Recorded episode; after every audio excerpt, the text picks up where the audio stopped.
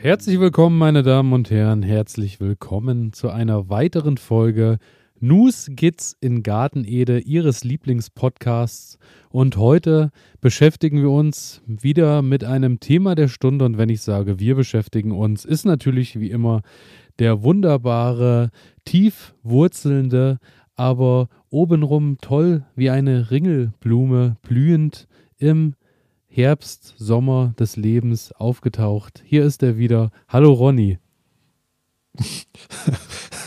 Hallo aus dem Herbst, Sommer. Äh, aus dem Herbst, Elias, ich, ich habe mir überlegt, ähm, ich dachte erst, das wäre eine richtig gute war, Idee. Äh, also rhetorisch ganz, ganz großes Ding. Also, war gut gedacht, aber ich dachte ja. dann, äh, Sommer, äh, Sommer hört sich bedeutend besser an als im Herbst des Lebens. Ja, echt, echt. Also ich weiß gar nicht, wo ich mich jetzt so richtig ein. Äh, Herbst, Sommer passt schon. Also, also ich, ähm, ich pendel mich äh, eher aktuell im Herbst ein, weil ich, äh, wie man an meiner brüchigen Stimme immer noch hören kann, äh, voll im Heuschnupfen hängen geblieben bin. Sehr gut. Sehr gut. Aber ähm, wie ich aus der letzten Folge weiß, es dauert ja nicht mehr lange bei dir, oder? Dann hat ich sich das mit dem Heuschnupfen erledigt. Es hat sich dieses Jahr ja alles sehr verschoben, weil äh, dieses wohl. Jahr alles später blüht und dann irgendwie alles zusammenblüht und dann alles gemeinsam grün wird. Daher ist es gerade eine explosive Mischung, aber ähm, ja, ich bin guter Dinge. Es wird irgendwann vorübergehen und so lange erfreue ich mich ähm, an allem, was du mir so mitgebracht hast heute zum Thema der Stunde. Denn wir äh, haben uns heute wieder ein besonders schönes Thema ausgedacht und also wollen also eines der wichtigsten, würde eines ich sagen. Der wichtigsten. Eines der wichtigsten Themen überhaupt, wenn es um die Hobbygärtnerei geht. Genau ähm, so ist es. Und äh, wir beschäftigen uns heute mit dem Thema Mischkulturen. Mischkultur. Ähm, ja, da sollten sich vielleicht heute, ähm, boah, möchte ich das jetzt sagen? Da sollten sich vielleicht heute die Landwirte mal eine Scheibe abschneiden. Uh, das könnte Ärger geben. Das naja, hast du gesagt. Davon entferne ich mich. da distanzieren wir uns sofort von. Nein, ähm, wir reden heute über Mischkultur und ähm, ich finde es ein, ein, hochgradig spannendes Thema. Also das ähm, hat sehr, sehr viele gute Seiten, was man so hört. Es hat natürlich ein paar Nachteile. Ähm, also gerade wenn es um, um, um, um, die Arbeit mit Maschinen geht, ähm, das ist klar, aber äh, für den Gärtner, für den Hobbygärtner ähm, ist meiner Meinung nach die Mischkultur eine, eine sehr, sehr gute Art, ähm, mit dem Boden, also den Boden und die vorhandene Fläche zu nutzen, ohne ja, den Boden dabei irgendwie zu zerstören. Also, genau so oder habe ich mich da verlesen? Genau so ist es. Die Mischkultur ist äh, wohl auch schon seit Jahrtausend Jahren äh, erprobt und wird seit Jahrtausenden angewendet und ähm, ist eine Technik, wie du schon so schön sagst, die die Bodenmüdigkeit vorbeugt. Das heißt, dass der Boden eben nicht einseitig ausgelaugt wird oder überhaupt noch irgendwann Nährstoffe in sich trägt. Und äh, das Ganze findet natürlich statt, indem unterschiedliche Pflanzen mit unterschiedlichen Eigenschaften und Bedürfnissen gemischt angebaut werden und sich so im besten Fall gegenseitig begünstigen. Richtig. Das und ist wenn wir uns der Mischkultur. Wenn wir uns das Ganze mal ähm, in der freien Wildbahn anschauen, dann ist ja so eine Mischkultur eigentlich auch genau das, was es halt in der Natur immer wieder gibt. Ja, also es gibt halt äh, Pflanzen, die wachsen da nicht äh, als Monokultur irgendwo, sondern in der Regel ähm, gibt es dann doch zumindest auch äh, in einem Feld voller Löwenzahn dann doch immer mal ja noch eine andere Pflanze, die dazwischen durchwächst und durchkommt. Und wenn die eine Pflanze abgeblüht ist, dann kommt halt die nächste Pflanze nach, die sich dann anschließt. Also das heißt, äh, Mischkultur ist eigentlich das, was wir in einem, in einem natürlichen Umfeld sowieso immer wieder antreffen. Also verschiedene Pflanzen, die ähm, miteinander wachsen, manchmal auch gegeneinander wachsen. Ähm, das versuchen wir dann im, im Gartenbau zu verhindern. Also da versuchen wir einzugreifen und versuchen halt nur Pflanzen nebeneinander zu kultivieren, die sich halt begünstigen und die sich nicht im Weg stehen. Ähm, aber ansonsten finde ich das eine relativ äh, gute Sache, die man, die man unbedingt weiterbringen sollte. Genau, das ist eben, äh, wie du schon so schön sagst, eine schöne Sache, die wir aus der Natur entnehmen können und für uns nutzen können weil eben nicht nur die Vielfalt äh, in der Natur so genutzt und gefördert werden kann, sondern natürlich auch die Vielfalt in unserem Gärten. Denn mhm. Mischkultur mhm. heißt natürlich im besten Fall, viele nützliche Tiere und Insekten finden einen Lebensraum, in dem sie miteinander äh, leben können und auch äh, natürlich Insekten und Tiere, auch uns natürlich, sprich Bienen und Schmetterlinge und Co., uns auch im Garten natürlich voranbringen, sei es äh, durch Befruchtung oder ähnliche Geschichten. Es ist dazu da, dass äh, natürlich nicht nur in der Umwelt, sondern auch bei uns im Garten die Vielfalt gefördert wird. Es ist äh, eine Sache, die äh, Organismen anlockt und im besten Fall Schädlinge vertreibt und somit für ein ökologisches Gleichgewicht sorgt. Richtig. Und das letzten Endes hat, hat ja dann wieder zur Folge, dass ich halt ähm, nicht mit irgendwelchen äh, chemischen Wunderwaffen da vorgehen muss, sondern ich, ich schaffe im besten Falle, wenn mir das gelingt, ähm, schaffe ich ein Gleichgewicht, ne, wo sich, wo sich quasi ähm, Dinge, die schädlich sind für bestimmte Kulturen, dann im Zaum halten lassen durch ähm, Dinge, die nützlich sind in, der, in dieser Kultur. Und, und von daher ähm, eigentlich eine ganz wunderschöne Sache. Ich habe eine Definition gefunden zur Mischkultur, die möchte ich einfach mal vorlesen. Gerne. Die ist so ein ich bisschen lehn, gestochen. Ich lehne mich, lehn mich so Lehn lange mal, zurück. Ist jetzt gar nicht so, ich weiß gar nicht, ob es sich zurücklehnen lohnt, aber pass auf. Ähm, also als Mischkultur wird der ökologisch und ökonomisch begründete und vom Menschen geschaffene gleichzeitige Aufwuchs mehrerer Nutzpflanzen auf gleicher Fläche bezeichnet. Ja, also ähm, ökologisch, darüber haben wir schon gesprochen. Also ähm, es gleicht sich halt gut aus, es ist gut für ähm, die Umwelt, für ähm, diesen Lebensraum, der dort entsteht.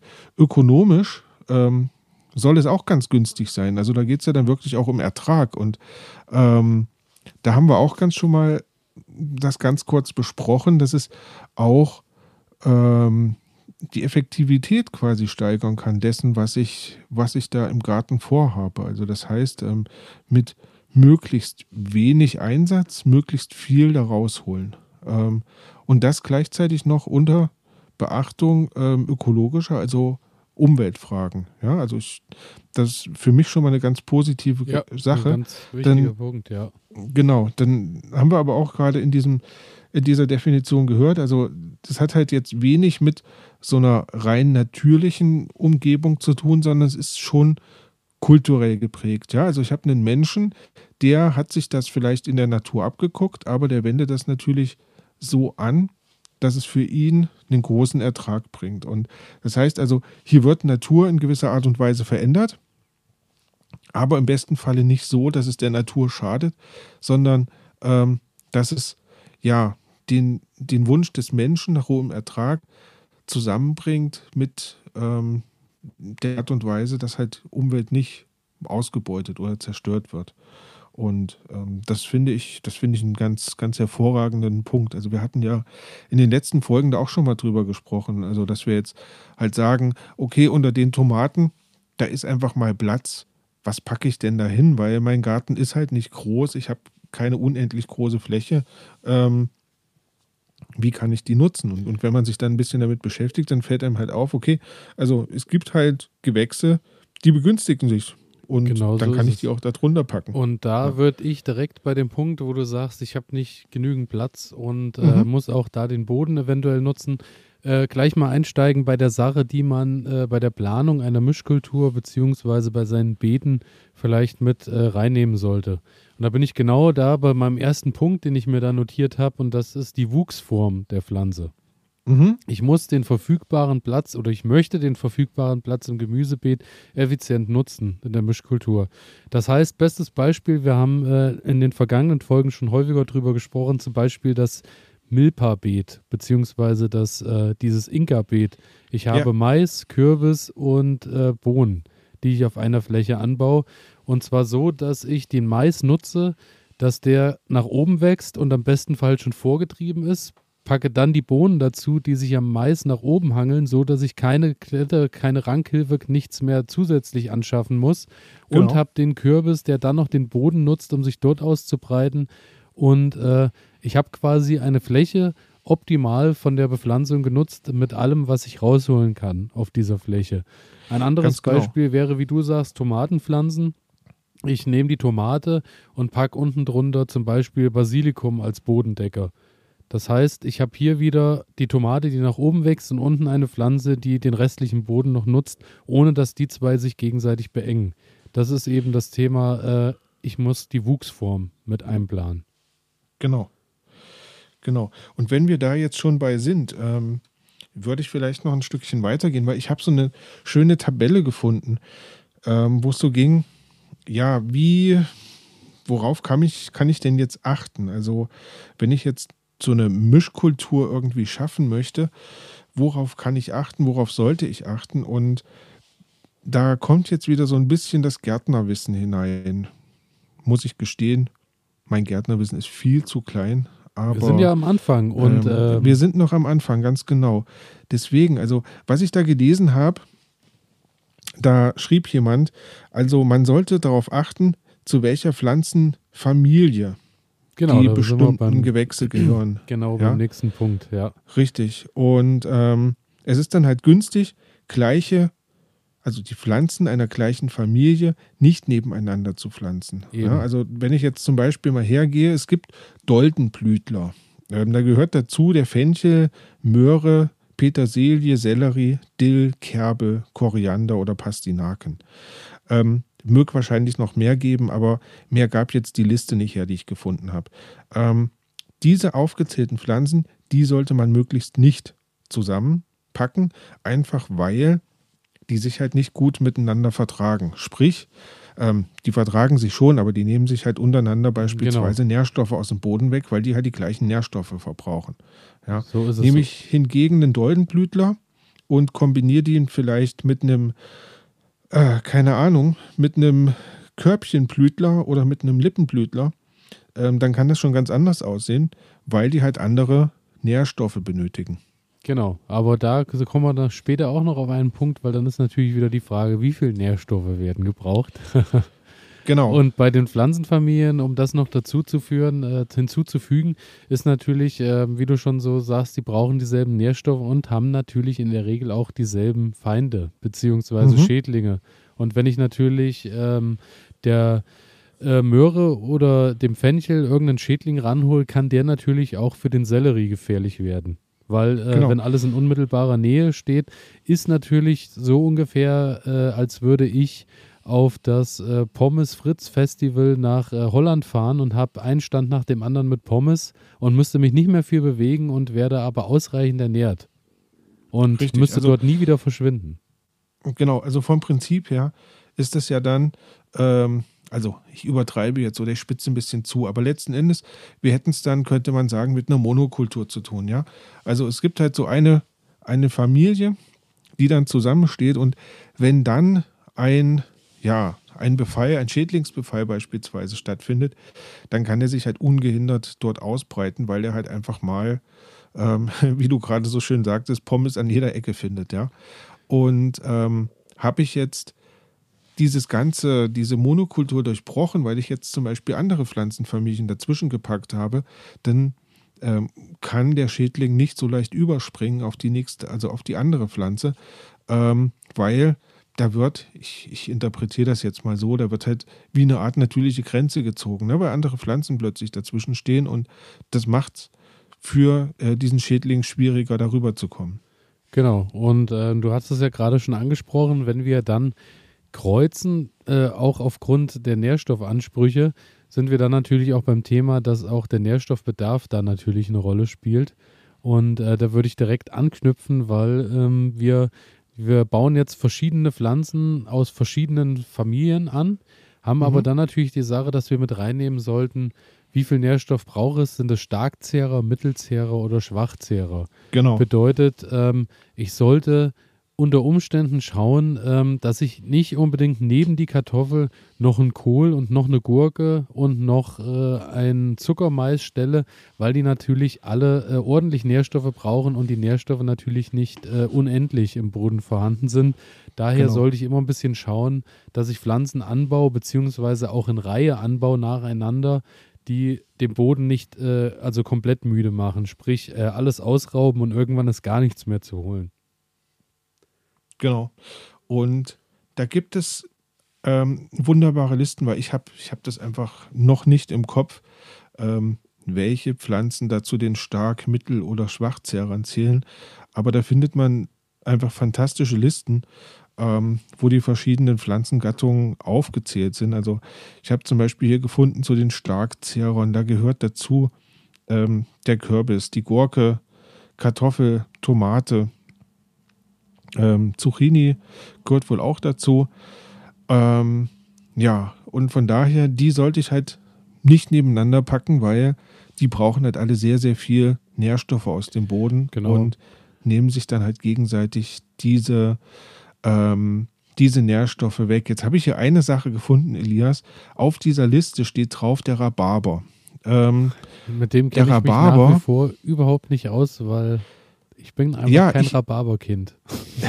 Ich kenne mich mit dem Rhabarber auch nicht wirklich aus, aber ähm, woran ich mich noch erinnern kann, der Rhabarber stand bei uns zu Hause immer an der gleichen Stelle. Über Jahre. Ähm, Und der ist immer gewachsen. Ähm, jetzt steht hier Starkzehrer.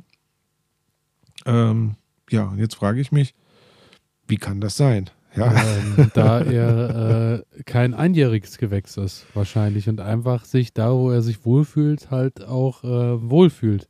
Und dann einfach Gas hingegen, gibt und weiter wächst. ähm, hingegen die äh, Kartoffel kann ich ja, die ist ja irgendwann auch vorbei und muss abgeerntet werden und dann suche ich mir halt was Neues oder die Tomate oder der Kohl. Richtig. Aber der Rhabarber Aber kommt ja eigentlich jedes Jahr genau an seiner Stelle, treibt halt wieder aus und ähm, ja, fühlt sich dann halt da wohl und hat vielleicht auch mal ein Jahr, wo er nicht so viel Ertrag einbringt, aber das wird dann, glaube ich, einfach auch mal hingenommen, wenn der arme Rhabarber vielleicht nicht auf Dauer Marathon läuft, das kann sondern sein. vielleicht auch mal eine Kurzstrecke. Das kann sein. Aber wenn da draußen noch jemand was weiß, dann ähm, ja, Elias Könnt ihr euch gerne bei uns melden. garten-ede.de oder über unseren Instagram-Kanal Nuskizzengartenede mit Unterstrich. Einfach suchen, schreiben. Wir freuen uns. Vielen Dank auch für die regelmäßigen Mails, die hier so reinflattern. Wir freuen uns immer sehr. Und wo wir äh, beim Thema der Starkzehrer und Co. sind, du äh, sagst gerade, wo die dann alle die Starkzehrer, ich habe mir da mal das Beispiel, ein sehr schönes Beispiel, da ist die Kartoffel. Mhm. Du hast ja, die zieht wirklich ordentlich Power. Dann Ja. hast du die Sache, währenddessen kannst du dazu schon mal ein Böhnchen setzen, weil die Bohne tatsächlich über die Wurzel auch wieder Stickstoff in den Boden abgibt. Also wir Mhm. haben nicht nur die Sache, es ziehen alle Pflanzen ganz viel, sondern es gibt auch Pflanzen, die geben dem Boden was zurück.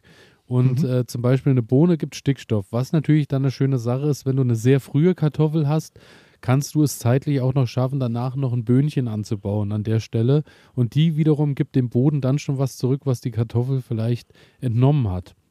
Ja. Und da sind wir da bei, bei diesem Thema mit, ähm, du ähm, gibst dem Boden, du schaust halt, dass du dem Boden wieder was gibst, was äh, du durch eine andere Pflanze rausgenommen hast.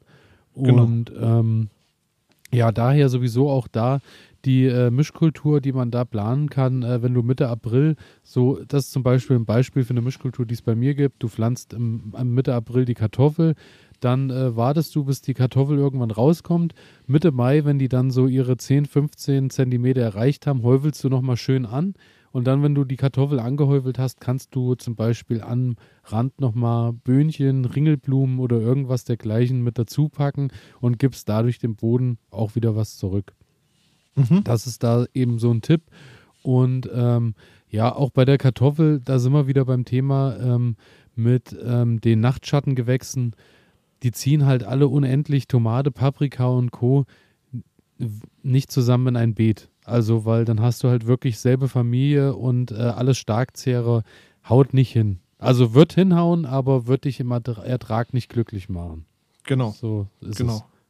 Ja, oder es, oder es führt halt dazu, ähm, dass du es kompensieren musst mit, mit unendlich viel Düngen und, und, und ähm, halt künstlich Nährstoffe dazu packen, was du, was du halt eigentlich nicht brauchst, wenn du dich an ähm, ein paar grundsätzliche Regeln hältst. Genau. Und Also da als wie- ja, Entschuldigung. Nee, also ich wollte nur noch sagen, wie, wie halt ähm, darauf zu achten, wen packe ich nebeneinander und ähm, vielleicht auch in welcher Reihenfolge packe ich Gemüse in mein Beet. Ja. Genau, und auch, auch auf dem Teller und im Topf. Es soll ja auch äh, Mischkultur daheim auf dem Teller geben. Sprich, äh, wann baue ich was an, dass ich natürlich daheim nicht mich acht Wochen von Kartoffel und danach acht Wochen von irgendwas ernähre. So kann ich auch immer zu Hause am Teller kombinieren. Macht auch äh, da den Bauern zu Hause noch mal ein Stück glücklicher, wenn ich von Das allem stimmt. etwas habe. Das muss man ganz klar so sagen. Ja, ja. Auch auf, ich will ja, ich will ja zu Hause bei mir auch keine Monokultur bei der Ernährung haben. So ist es ja nun. Und äh, auch wo wir da beim Thema sind, ist es ja wirklich auch oft so, dass Sachen, die auf dem Teller funktionieren, tatsächlich auch im Beet funktionieren. Wir haben ja zum Beispiel schon Tomate und Basilikum genannt, funktionieren im Garten, funktionieren auch auf dem Teller. Auch eine sehr schöne Sache ist Gurke und Dill. Dill hält Ja, Schädlinge und wohl. Co. fern, gehört aber, Dill gehört in jeden Gurkensalat. Habe ich übrigens auch äh, von dir damals gelernt, als wir zusammen gekocht haben, falls du dich noch daran erinnerst. Auf jeden Fall. Genau.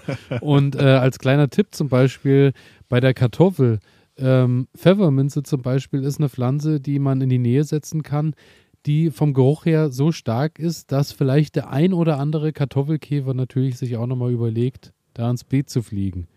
Gibt natürlich bei der Mischkultur wirst du niemals 100% Chance haben, damit wehre ich Schädlinge ab. Aber du machst es vielleicht unangenehmer am Buffet.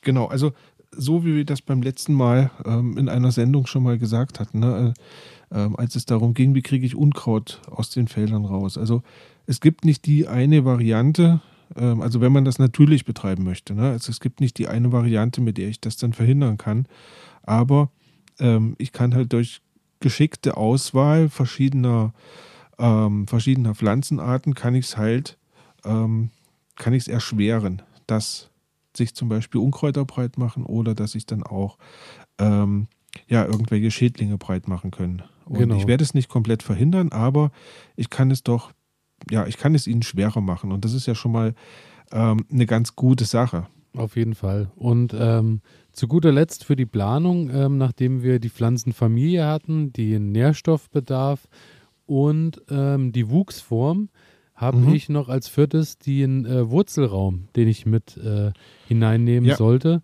Und ähm, darum geht es äh, dann, äh, bei der Sache geht es dann darum, dass es zum Beispiel, es gibt ja die flachwurzelnden Pflanzen, es gibt äh, Tiefwurzler und da muss ich auch schauen, dass ich ein bisschen kombiniere, weil natürlich klar ist, wenn ich nur Flachwurzler irgendwo hinstelle, dann ziehen die natürlich nur die Nährstoffe von den oberen Schichten, die unteren bleiben unangetastet.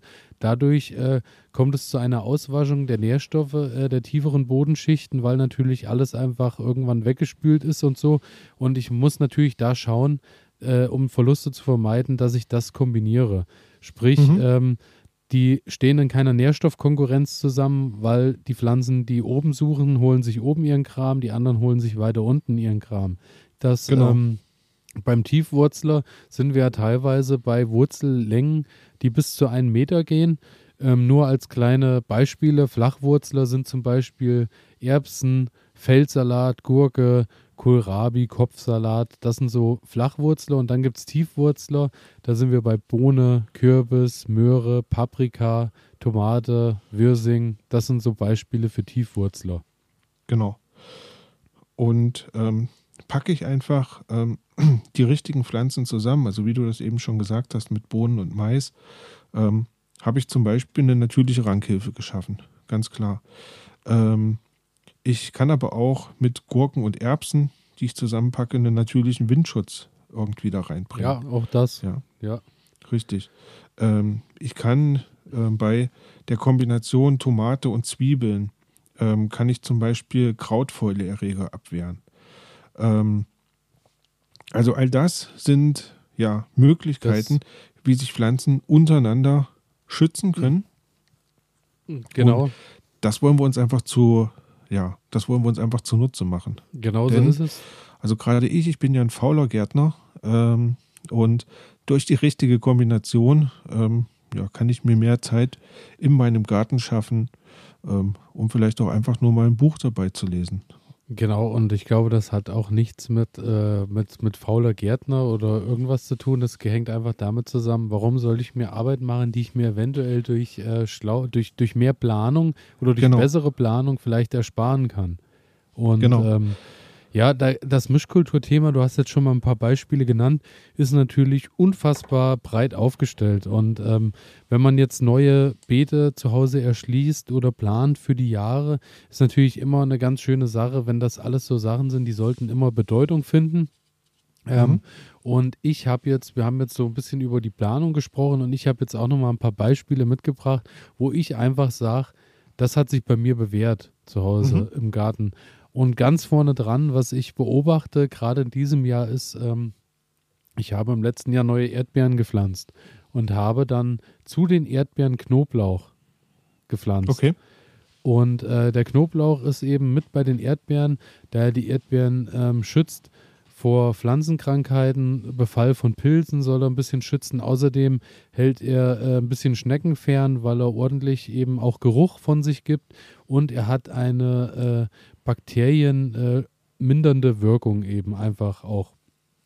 Ähm, die Sache ist, ich habe das Ganze jetzt beobachtet und habe Knoblauch im normalen Beet und Knoblauch eben überall bei den Erdbeeren stehen. Und tatsächlich scheint auch die Erdbeere mit dem Knoblauch was zu machen, weil der Knoblauch in den Erdbeereien wirklich, ich also bestimmt noch mal ein bisschen so ein 1 bis 2 Zentimeter so am Umfang vom Grün breiter ist. Also mhm. der ist wirklich, der steht stärker da, als äh, wenn er in Reihe und Glied steht bei sich in seinem Beet. Mhm. Okay. Habe ich äh, beobachtet so und ich muss sagen, auch äh, ich habe ja ein, alle, die uns regelmäßig hören, kennen meine Probleme mit den Nacktschnecken. Ich habe ja überall Nacktschnecken, aber tatsächlich bei den Erdbeeren habe ich keine. Fressen die einfach keine Erdbeeren oder? Ähm, hatte ich ja auch schon, dass die, ähm, sobald die Beeren dann dranhängen, dass die da auch ja, mal ja, äh, kommen ja. und sich anlocken lassen. Ja, glaube ich. Aber glaub Knoblauch ich. und Erdbeeren ist eine schöne Sache, wobei ich mir da natürlich wieder widerspreche, äh, nachdem ich eben gesagt habe, alles, was auf dem Teller funktioniert. Ich weiß es nicht. Vielleicht gibt es auch äh, eine, ein Gericht, äh, dem Knoblauch und Erdbeeren. Ja, vielleicht sollte man das einfach mal erfinden. Vielleicht wäre jetzt der Moment, dass äh, wir ein Gericht nach uns benennen können. Ja, und, Knoblauch, ähm, Erdbeere, Ragout. Genau, gut, genau. Und ähm, das wäre so eine Sache, die ich mitgebracht habe. Dann auch was, was ich mache bei mir im Garten, sind Karotten und Zwiebelgewächse. Das mhm. ist ähm, das äh, Aroma der Zwiebelgewächse, soll so ein bisschen die Möhrenfliege abhalten. Und äh, die Möhre vertreibt im Gegenzug die Zwiebelfliege. Ähm, ich weiß nicht, ob mein Garten einfach günstig liegt oder äh, die Zwiebelfliege und Möhrenfliege nicht so richtig Bock haben, bei mir rumzuhängen. Aber ähm, ich hatte mit beiderlei noch nie Probleme und habe halt eigentlich schon im letzten Jahr auch äh, immer eine Reihe Möhren, eine Reihe Zwiebeln oder immer mal zwischen die Zwiebeln irgendwo Möhren mit dazugepackt. Und äh, hab ich, ich habe noch nie Probleme mit den. Also ich arbeite, ich arbeite dieses Jahr auch sehr stark mit Zwiebeln und habe jetzt auch zwischen die Möhrenreihen Zwiebel reingepackt, habe Zwiebeln ähm, zu den Erdbeeren gepackt und habe jetzt auch einfach mal Zwiebeln, ich meine, man hat dann immer so ein großes Päckchen und wo will man hin mit diesen vielen Zwiebeln? Also dachte ich mir, ähm, mal kurz recherchiert, auch Tomaten sollen sich mit Zwiebeln relativ gut vertragen.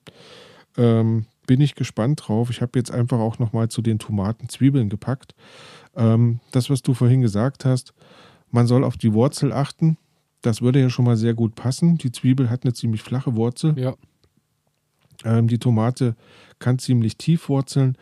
Ähm, ja, da bin ich, da bin ich gespannt drauf, ähm, wie da die Ergebnisse werden. Ähm, ich bin auch gespannt, was du uns da berichtest. Du wirst es uns in einer der nächsten Folgen verraten, in einer der nächsten. Genau, Genau, genau also und, wahrscheinlich ähm, zum Erntedankfest dann erst richtig. Genau, und das wird groß ähm, gefeiert. Ich halte euch am Laufenden, genau. Genau so ist es. Und ähm, als kleine Sache, die ich noch mache, ist Kapuzinergräser und Kürbisgewächse. Also ich habe überall, wo ich Zucchini, Kürbisse und Co. stehen habe, überall noch Kapuzinergräser dazwischen gesetzt. Nicht nur, weil sie toll aussieht und weil ich auch die Blüten besonders gern als kleiner Tipp. Äh, Kapuzinergräsen Blüte zum Ei einfach eine hervorragende Sache, weil die Kapuzinerkresse leicht äh, senfig ist und sieht nicht nur besonders schön aus auf dem äh, Frühstückstisch, sondern äh, harmoniert auch hervorragend mit Ei. Aber ähm, die Kapuzinerkresse demnach natürlich äh, nicht äh, oder mh, doch, also kann man kann man eigentlich, ich glaube, Kapuzinerkresse kannst du überall mit dazustellen. Oder kennst du irgendwas, wo die Kapuzinerkresse nicht funktioniert? Ich habe gerade überlegt, wo die nicht funktionieren sollte, aber. Ich wüsste, ich wüsste jetzt auch nicht. Ich glaube, die ist recht entspannt, ist auch mehr so eine, so eine Märtyrerpflanze, die, glaube ich, ähm, ordentlich ähm, Schädlinge auch auf sich zieht Hm. und ab und an auch äh, die Schädlinge lieber zu sich lässt, als dann zu Zucchini und Kürbis und Co. Ähm, ich habe das letztes Jahr beobachtet, da haben innerhalb einer Nacht, haben da wirklich die Nacktschnecken Vollgas gegeben und haben jede Kapuzinerkresse, die ich irgendwo hingesetzt habe, gefällt. In diesem Jahr ähm, bisher steht sie noch. Also ich bin gespannt, wie lang. Drücken wir in die Daumen. So ist es. Und ähm, hier lese ich gerade noch essbare Blüten der Kapuzinerkresse, besonders gut mit Kräuterbutter in Kombination mit gegrillter Zucchini-Blüte. Also da Ja, sind wir dann glaub ich, schon ja. in der High-End-Küche angekommen. Richtig, richtig. Das wollte ich sagen. Ähm, klingt, klingt verlockend. Und du bist ja dieses Jahr mit Zucchini-Blüten sehr gut aufgestellt, Ich wenn hoffe ich mich es. recht erinnere. Ähm, okay, also da hoffe ich auf die große Also, Einladung zum Zucchini-Blütengrillen. Ich äh, hoffe es, aber da komme ich dann nächste Woche, wenn wir unsere Folge haben, aus dem, was so los ist im Garten, äh, nochmal drauf zu sprechen, dass ähm, ja, die Nacktschnecken vielleicht auch schon viel Freude hatten, bevor überhaupt irgendwo eine Blüte drankommt. Und äh, mit all dem, was da gerade, was ich dann für Überlegungen und Vorkehrungen getroffen habe, um Nacktschnecken vielleicht doch nochmal irgendwie zum Umdenken zu bewegen, äh, dazu nächste Woche mehr in unserer normalen Folge. So viel sei schon mal gesagt. Sehr genau. schön. Zum Thema Mischkulturen noch, was ich noch habe, ist äh, Sellerie und Kohl, habe ich auch zusammenstehen. Der aromatische Duft des Selleries soll nämlich Kohlfliegen und Kohlblattläuse etwas fernhalten. Mhm. Auch da wieder, der wird das nicht zu 100 Prozent machen. Daher habe ich natürlich auch ein Gemüseschutznetz um Sellerie und Kohl. Aber ich hoffe natürlich, falls sich doch mal was darin verirrt, habe ich dann äh, immer noch eine 50 Prozent Chance, dass dann vielleicht der Sellerie nochmal eingreift und sagt, nee, äh, Kohlfliege kannst du wieder verschwinden. Hier ist mein Ja. Revier. Das wäre gut. So, das sind so, so Sachen, die ich bei mir mache. Aber wie gesagt, wenn ihr irgendwo was plant und sagt, ähm, ich habe gerne, ich esse gerne Kohl und deswegen will ich mir ein großes Kohlbeet anlegen, dann schaut euch vorher an, was harmoniert mit Kohl und plant vielleicht, ähm, was der Kohl entzieht an Nährstoffen, was ihr vielleicht durch andere Pflanzen ausgleichen könnt, was gut zusammenpasst und nutzt so die Flächen und äh, ja, das gibt verdammt viel her. Und sich da mal Ich- zu belesen eine Stunde rettet viel Arbeit Mhm. Ähm, also für die, für die Faulen unter uns, ähm, ich, habe, ich habe eine Übersichtstabelle gefunden ähm, auf gartenzauber.com. Ähm, ja, und da gibt es quasi eine Tabelle, Mischkultur auf gute Nachbarschaft heißt das. Und jetzt habe ich einfach mal hier reingeschaut, Kapuzinerkresse, die, die hattest du ja eben erwähnt. ja, Ähm, die Tabelle ist eingeteilt in ähm, gute Nachbarn, schlechte Nachbarn und neutral. Ähm, die Kapuzinerkresse ist tatsächlich in dieser Tabelle zu allem neutral, außer zur Kartoffel. Mit der versteht sie sich besonders gut. okay. Ähm, zeigt uns aber das, was wir vorhin gesagt haben. Also sie ist vielleicht jetzt nicht unbedingt die Pflanze, die die anderen Pflanzen begünstigt, aber sie passt scheinbar zu jeder Pflanze dazu, ähm, ist damit auf jeden Fall nicht schädlich und so wie du das vorhin gesagt hast, also vielleicht als Märtyrerpflanze, ähm, dann doch ganz gut, weil sie hält dann halt indirekt, schützt sie die anderen Pflanzen. Ja. Aber solche Übersichtstabellen, muss ich sagen, sind also für mich immer ganz vorteilhaft, weil man hat schnell auf einen Blick, ähm, was kann ich zusammenpacken und was sollte ich erlassen. Auf jeden Fall. Ähm, also gucke ich auch, habe ich mir auch immer mal so ein paar Sachen, so ein Lesezeichen gespeichert, ähm, wo ich da immer mal reingucke. Ein paar Sachen ähm, über die Zeit setzen sich dann tatsächlich auch in meinem äh, Gedächtnis dann mal fest. Ja, Aber ähm, ich muss auch sagen, äh, unter uns, das ist auch immer eine wunderbare Sache, mit der man ganz toll angeben kann. Wenn man irgendwo, wenn irgendwo auf Feiern und so über Gärten gesprochen wird, und dann kann man sagen, ach ja, hm, ist ein Starkzehrer, aber ja, ist halt von derselben Familie, würde ich so nicht machen. Kann ich dir nicht Ja, als- empfehlen. ist immer eine als schöne Sache. Stoltenblütler solltest du das Genau. auf keinen Fall dazu packen. Ja, ja. Ja, ja. Ähm, ah, da kommt dann hier Mr. Schlauschlau raus. Das ja, nee, das finde ich eine schöne Sache. Also, nee, also da habe ich aber, ich habe gleich schon gedacht, dass du jemand bist, der Doldenblütler zusammensetzt. Das, Schön. du, ich war skeptisch von Anfang an. Ja, genau. Da macht man sich viele Freunde. Ja, richtig. und ähm, Toll. und äh, da auch in der Planung, ähm, ich weiß nicht, ich würde jetzt nochmal von der Mischkultur nochmal einsteigen in die äh, Fruchtfolge. Mhm. Ähm, oder hast du noch was explizit zur Mischkultur, was du da Nein, lass uns nur mal, lass uns nur mal die Fruchtfolge. äh, wir schnuppern ähm, noch mal kurz in die Fruchtfolge rein, weil ich glaube, ich da sind wir ja wirklich bei der Mischkultur dann schon eng äh, mit drin. Mhm. Und zwar ist es so, dass äh, die Fruchtfolge äh, eine Sache ist, die vor allem ähm, der eine oder andere, die andere schon gehört hat, bei der äh, Vierfelderwirtschaft ist immer so ein Begriff, der des Öfteren Genau. fällt. Der Vierjahresplan für eine gute Ernte. Ähm, es geht darum eben, dass äh, Nachbarn voneinander profitieren. Ähm, bei der Fruchtfolge ist es so, dass die Kulturen äh, auf einem Beet über Jahre hinweg sich gegeneinander äh, oder füreinander arbeiten, besser gesagt. Mhm. Und äh, was natürlich für guten Boden und Ertragssicherheit sorgt. Und ähm, heutzutage ist es so, und da sind wir wahrscheinlich bei dem, was du am Anfang auch schon gleich äh, eingangs gesagt hast, dass natürlich nicht mehr so viel Fruchtfolge und äh, Co. geplant wird, sondern da eher durch chemische Mittel ähm, der Boden ähm, anders gefördert wird, wie wenn man gefördert wird, sagen möchte, um so Ja. ähm, eben diese Planung der Fruchtfolge nicht mehr so explizit mit bedenken zu müssen. Ja, Bin froh, dass Zumal ich den man Satz ja- noch beenden konnte. Zumal, zumal man ja auch, ähm, also ich, ich glaube, das ist halt notgedrungen. Ne? Wenn ich mit riesengroßen Maschinen ähm, ein Feld bestelle, dann kann ich halt auch nur bedingt ähm, verschiedene Pflanzen, also ich habe ich hab hier zur Fruchtfolge so eine schöne, so ein Tortendiagramm gefunden. Ähm, zwar bei Nabu. Und da gibt es dann für die einzelnen Felder zum Beispiel immer eine Dauerkultur, einen Begleiter und dann jeweils je nach Jahr ähm, den Starkzehrer, den Mittelzehrer oder den Schwachzehrer. Ähm, und ja, wenn ich jetzt so ein großes Feld habe, wo halt nur Kartoffeln drauf wachsen, dann ist es rein maschinell nicht möglich. Also jedenfalls kenne ich keine Maschine, äh, wo man jetzt sagen könnte, okay, neben die Kartoffel, da packe ich jetzt noch die Erdbeere und daneben packe ich noch zwei, drei Reihen Spinat und zwischendrin lasse ich ein bisschen Dill wachsen und an den Rändern ähm, stelle ich Maiskolben auf. Ja, ähm, das kriegt keine Maschine Kann ich äh, privat für mich machen, aber nicht, Genau. wenn ich darauf angewiesen bin, dass ich äh, schnell mit großen Maschinen was abernten kann. Richtig, also richtig, ne? Also da ist die-.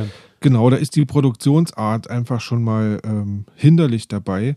Ähm, nichtsdestotrotz, für mich klingt dieser Vierjahresplan ähm, nach einem ziemlich optimalen Modell, wo ich, wo ich quasi den Boden sehr gut nutzen kann, ähm, ohne, ohne ihn nachteilig zu schädigen. Denn ich weiß nicht, ähm, wahrscheinlich ist es bei dir nicht anders. Im ersten Jahr habe ich hier stehen, findet eine Gründüngung statt ähm, auf, dem, auf dem Feld. Also ich fange ja normalerweise mit vier Feldern an, ne, wenn, ich, Genau. wenn ich jetzt ähm, diesen Vierjahresplan umsetzen möchte.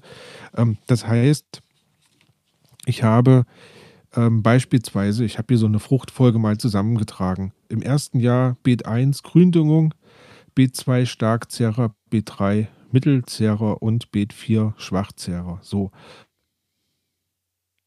Und so wechselt man das dann halt Genau. alle vier Jahre mal durch, sodass dann jedes Feld ähm, einmal im Jahr die Gründüngung hatte, einmal den Starkzehrer und so weiter und so fort. Also ähnlich ähm, habe ich das zum Beispiel bei mir auch geplant, nur dass es bei mir so war, dass überall Rasen war. Daher habe ich mir das erste Jahr Gründüngung zum Beispiel gespart und habe dann direkt Hattest du begonnen. bereits. Und genau, und habe dann eben begonnen und habe im ersten Jahr Starkzehrer, Starkzehrer hingestellt. In der Regel sind das bei mir, ähm, ich fange an und äh, mache meistens erstmal Kartoffeln. Einfach auch Mhm. nur, weil das ein Starkzehrer ist, bei dem ich auf der sicheren Seite bin, dass der ähm, auch schön tief wurzelt. Also die Kartoffel macht, lockert mir die Erde unten drunter, so dass ich dann für die nächsten Jahre da auch schon wieder weniger Arbeit habe. Und dann nehme ich meistens Mhm. die Kartoffel eben erstmal als Startkultur. Und dann habe ich zum Beispiel da, wo letztes Jahr die Kartoffel waren, bin ich jetzt dieses Jahr eben mit ähm, Zwiebeln, Knoblauch und Co. drauf und ähm, im Jahr 4 wird es dann eben Spinat, Radieschen und ein bisschen Salat und Co. werden und so kann man sich da eigentlich seinen eigenen Plan machen und schön durchwechseln. Genau. So ist genau. es. Und äh, zu den Begriffen, was mir auch neu war, muss ich tatsächlich sagen, ist, weil ich auch immer nur von Fruchtfolgen immer geredet habe, aber es ist wohl so, dass die Fruchtfolge den Anbau von Gemüsepflanzen mit unterschiedlichen Bedürfnissen auf einem Beet innerhalb einer Saison meint. Also bei der Fruchtfolge reden wir von Anbau, verschiedenem Anbau innerhalb einer Saison.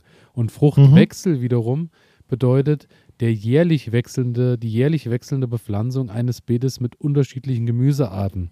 Also mhm. sprich, die Fruchtfolge spricht über das, was innerhalb einer Saison passiert und die Frucht, der okay. Fruchtwechsel spricht davon, was von Jahr zu Jahr passiert.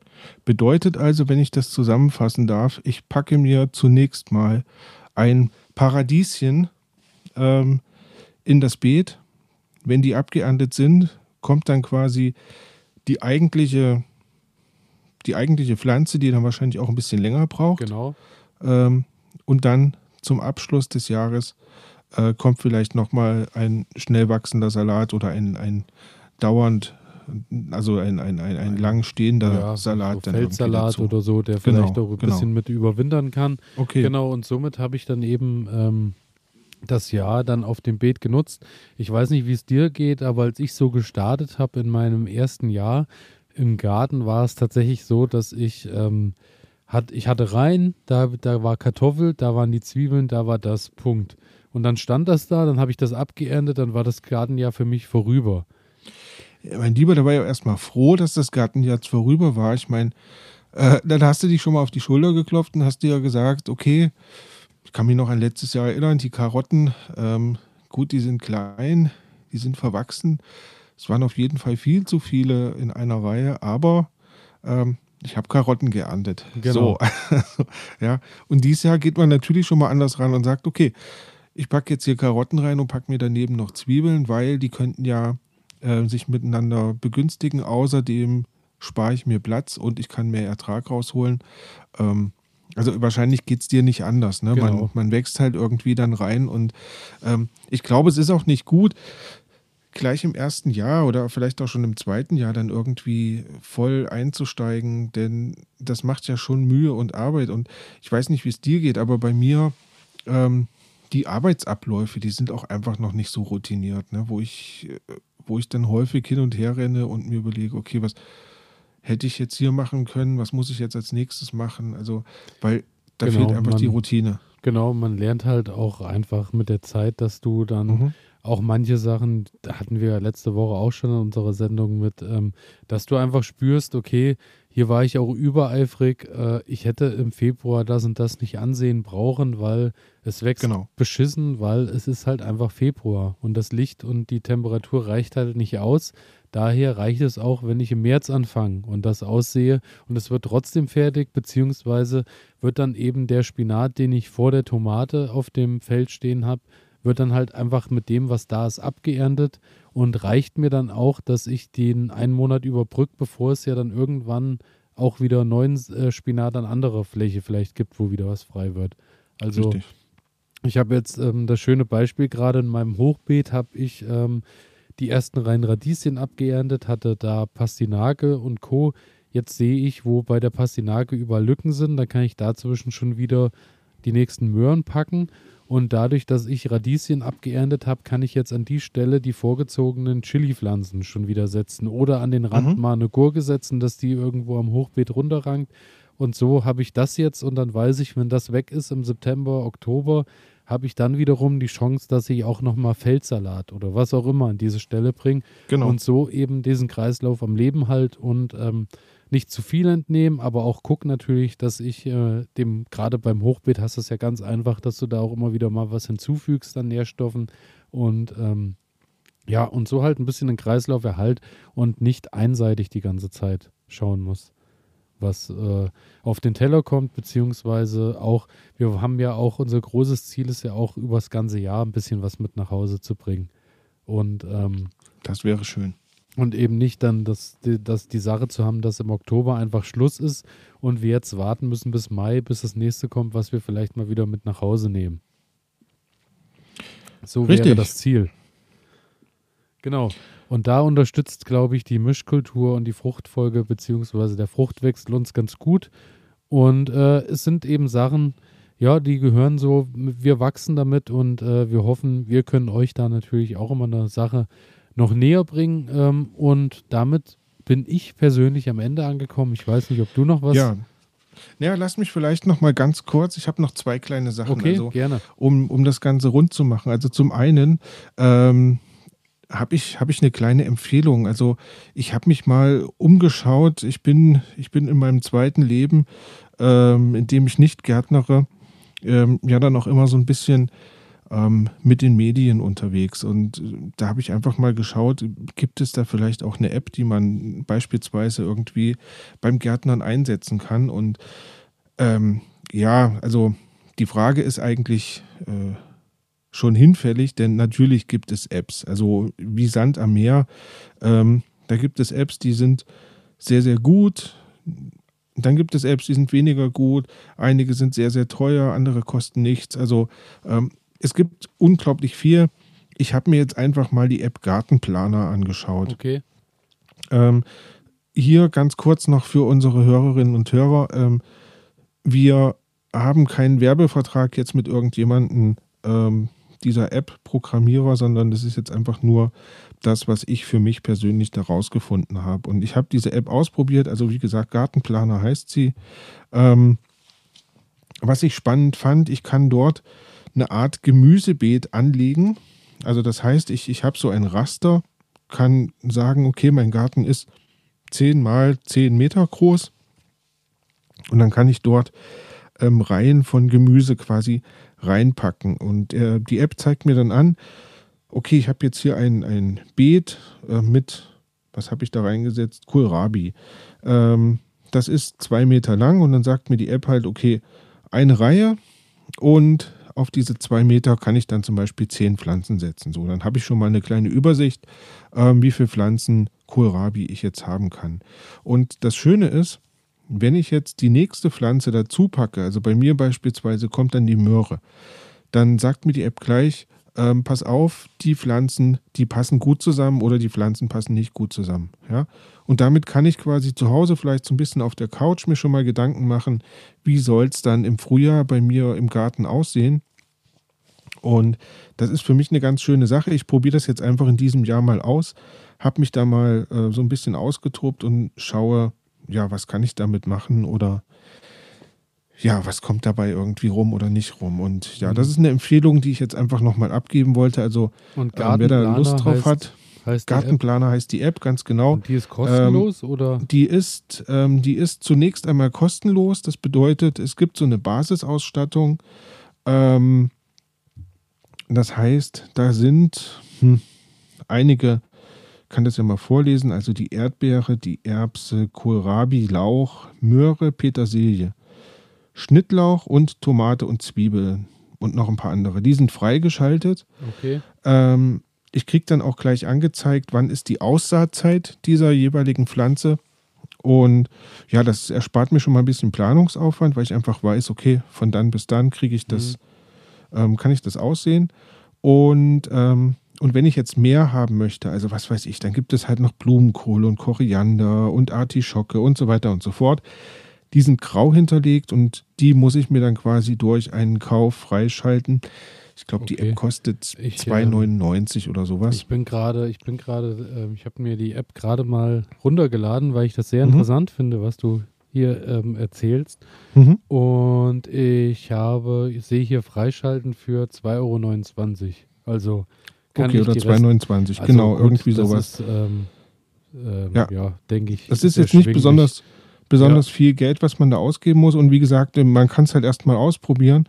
Und es gibt dann auch so einen, so einen Reiter, der nennt sich quasi Kalender. Und da kriege ich dann angezeigt, wann kann ich, ich habe jetzt, nehme ich jetzt mal den Kohlrabi, der Kohlrabi wird mir angezeigt, den kann ich aussehen von März bis Juni und habe dann eine Erntezeit von Mai bis in den November hinein, wenn ich das möchte.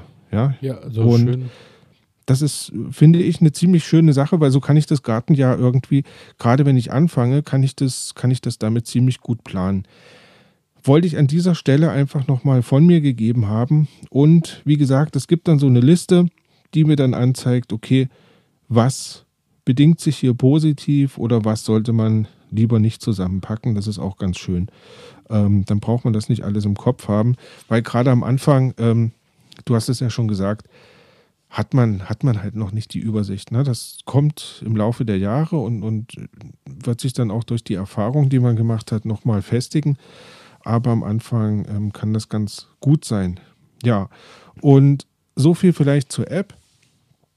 Ähm, ihr könnt ja mal schreiben, wenn ihr andere Dinge nutzt. Also ich habe zum Beispiel auch noch ein kleines Gartenbuch, wie ich weiß. Hast du das auch, Elias? Ähm, so eine App kann man auch gut als Kalender oder, oder als, als Übersicht benutzen. Was habe ich letztes Jahr gemacht? Was hat gut funktioniert? Also um das Gartenjahr dann quasi nochmal so Revue passieren zu lassen. Ja, es und, gibt äh, sicherlich hm. da wahrscheinlich auch noch Apps von irgendwelchen anderen Anbietern und so.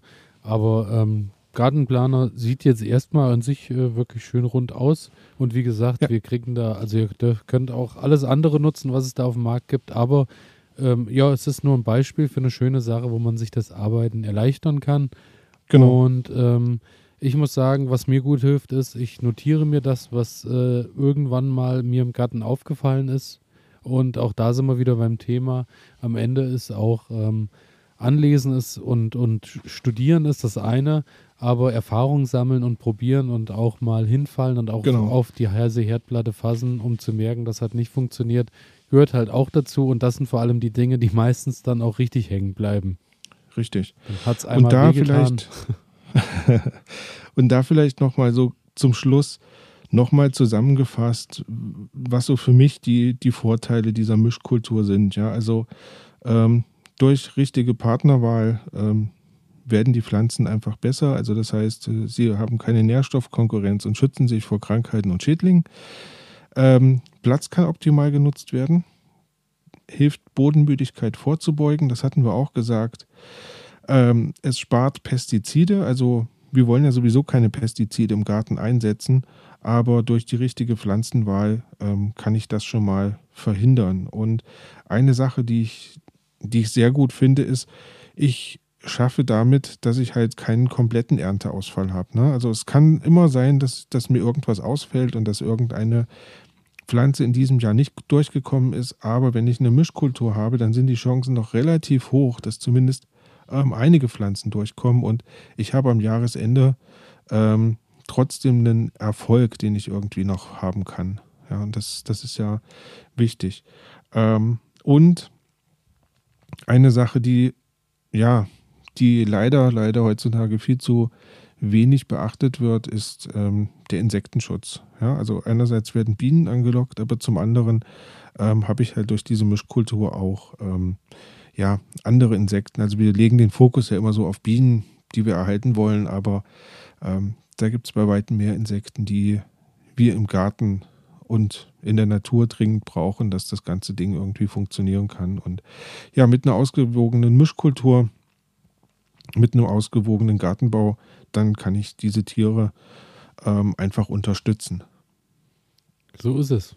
Und ähm, wenn ihr uns unterstützen wollt, dann wow. wie immer auf Abonnieren drücken, uns irgendwie am besten und am liebsten mit fünf Sternen bewerten und ähm, am liebsten uns auch schreiben unter elias.garten-ede.de oder bei Nu Skizzengarten Ede einfach irgendwie eingeben und suchen bei Instagram. Seht ihr auch immer das, was bei uns so los ist in den Gärten. Und da freuen wir uns über jede Nachricht und jede Unterstützung, die eurerseits da passiert. Und wir danken fürs Einschalten. Unbedingt. Und freuen uns auf nächste Woche. Nächste Woche aus den aktuellen Sachen, was so im Garten passiert nach der genau. Sondersendung. Und ähm, ich kann dir jetzt schon sagen, ähm, also wir nehmen heute auf am Dienstag und ähm, es ist in der Zwischenzeit schon wieder einiges passiert im Garten. Es wird viel zu erzählen geben in der nächsten Woche. Viel, viel Dinge, aus denen ich gelernt habe. Und ähm, ja, daher lohnt sich es nächste Woche wieder einzuschalten. Also ich bin dabei. Ähm, ich hoffe, ihr auch. Und ja, Wir bin hören gespannt, uns. Was du uns erzählst. Bis dahin, ich freue mich lieber auch wieder Elias. mit dir zu sprechen und äh, vielen Dank fürs Zuhören und dann Ja. bis nächste Woche. Vielen Dank da draußen. Bis bald. Ciao.